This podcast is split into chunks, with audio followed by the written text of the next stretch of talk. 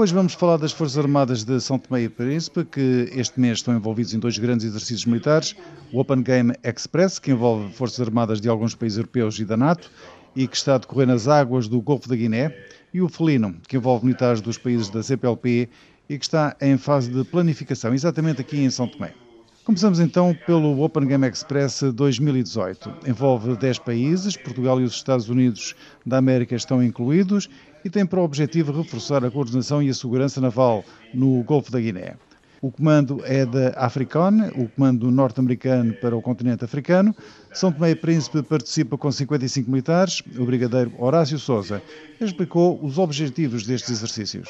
A segurança energética, o combate à pirataria, o combate ao narcotráfico, o combate à pesca ilegal e a consciencialização do domínio marítimo e que inclui operações de abordagem.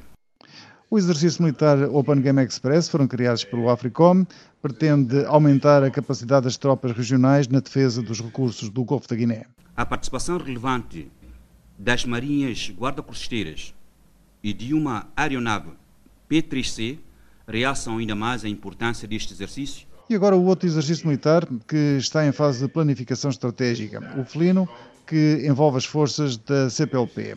O objetivo é melhorar a prontidão no apoio à paz e à ajuda humanitária sob a liderança das Nações Unidas. As chefias militares da comunidade estão reunidas em São Tomé para definir o plano estratégico conjunto e a composição das forças, a explicação do comandante da Guarda Costeira, o comandante Idalécio João.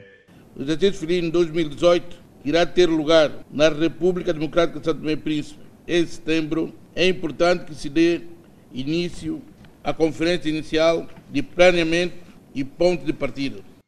Normalmente, cada país participa com pelo menos oito militares. O local para o treino intensivo de duas semanas já foi identificado. Neste momento, nós estamos dois locais. Dois lugares. Um lugar centro militar, mas tem os seus constrangimentos, que é manutenção própria ou reabilitação própria do centro. Portanto, e o segundo lugar é próprio no quartel-general. Esta é a segunda vez que São Tomé e Príncipe, enquanto membro da CPLP, recebe o exercício militar felino, a segurança e a livre circulação marítima na ordem do dia das preocupações das Forças Armadas da CPLP, assim como também da NATO, através do Comando Norte-Americano para o continente africano, o AFRICON.